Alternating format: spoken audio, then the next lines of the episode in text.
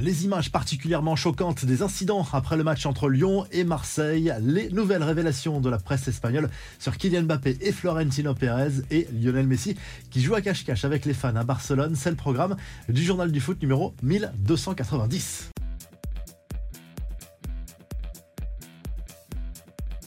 Et tout d'abord, l'ouverture d'une enquête de police après des violences observées et filmées en marge de la rencontre entre Lyon et Marseille dimanche soir en Ligue 1 au Groupama Stadium. Les incidents ont eu lieu en dehors du stade. Certaines scènes sont particulièrement choquantes. Il y a eu des insultes racistes proférées également. L'Olympique lyonnais déplore bien évidemment ces incidents et encourage les victimes à porter plainte. La plupart des individus devraient d'ailleurs être identifiés grâce aux images de vidéosurveillance donné à la police. Il y a eu des affrontements également entre des membres de groupes lyonnais ultra et les forces de l'ordre juste après cette rencontre. Le scénario d'une saison blanche se rapproche pour CR7. Son club d'Al Nasser a été éliminé lundi face à Al Weda en demi-finale de la Coupe d'Arabie Saoudite.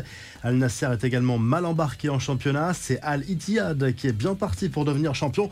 Cette rencontre a également été marquée par un nouveau coup de sang du Portugais qui s'en est pris de manière virulente à des membres du staff d'Al Nasser en regagnant les vestiaires à la mi-temps.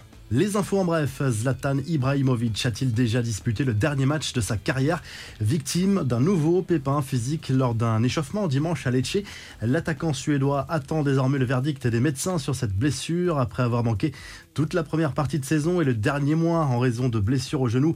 Puis à l'ischio, l'ancien parisien pourrait manquer toute la fin de saison avec l'AC Milan. Quand on sait qu'il aura 42 ans en septembre, on peut s'interroger sur la suite de sa carrière. Des nouvelles de Lionel Messi qui profite de jours de repos accordés par le PSG pour prendre un peu de bon temps à Barcelone. L'Argentin s'est même permis de faire une petite balade en vélo sous haute surveillance C'est presque incognito sous son suite à capuche. Un peu plus tard dans la soirée, direction un resto en centre-ville de Barcelone le Parisien qui a dîné avec une partie de sa famille et surtout avec deux anciens coéquipiers et amis proches, Sergio Busquets et Jordi Alba. Il a forcément été question du potentiel retour de Messi au Barça selon Le Mondo Deportivo. Kylian Mbappé regrette-t-il d'avoir snobé le Real Madrid pour rester à Paris? La réponse est oui, selon les informations de Direct au Gol, qui va même encore plus loin en assurant que l'international français se serait excusé auprès de Florentino Pérez et lui aurait signifié son envie de rejoindre le club merengue dans le futur. Une information comme souvent avec la presse espagnole à prendre avec beaucoup, beaucoup de précautions. Manchester United place ses pions en vue d'un éventuel transfert d'Harry Kane cet été. Selon le Télégraphe, les Red Devils ont commencé à se rapprocher de Tottenham. Les Spurs pourraient céder pour éviter un départ libre en 2024. A priori, la direction n'écoutera pas les offres en deçà de 100 millions de livres.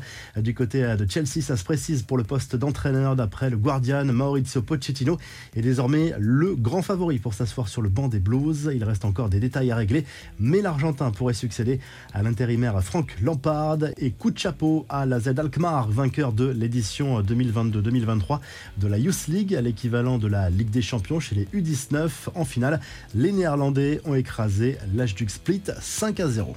La revue de presse pour terminer ce journal du foot en file tout de suite en Espagne où le journal AS se penche sur le duel entre Gérone et le Real Madrid programmé ce mardi soir en Liga. Marco Asensio aura la responsabilité de mener l'attaque merengue en l'absence de Karim Benzema forfait.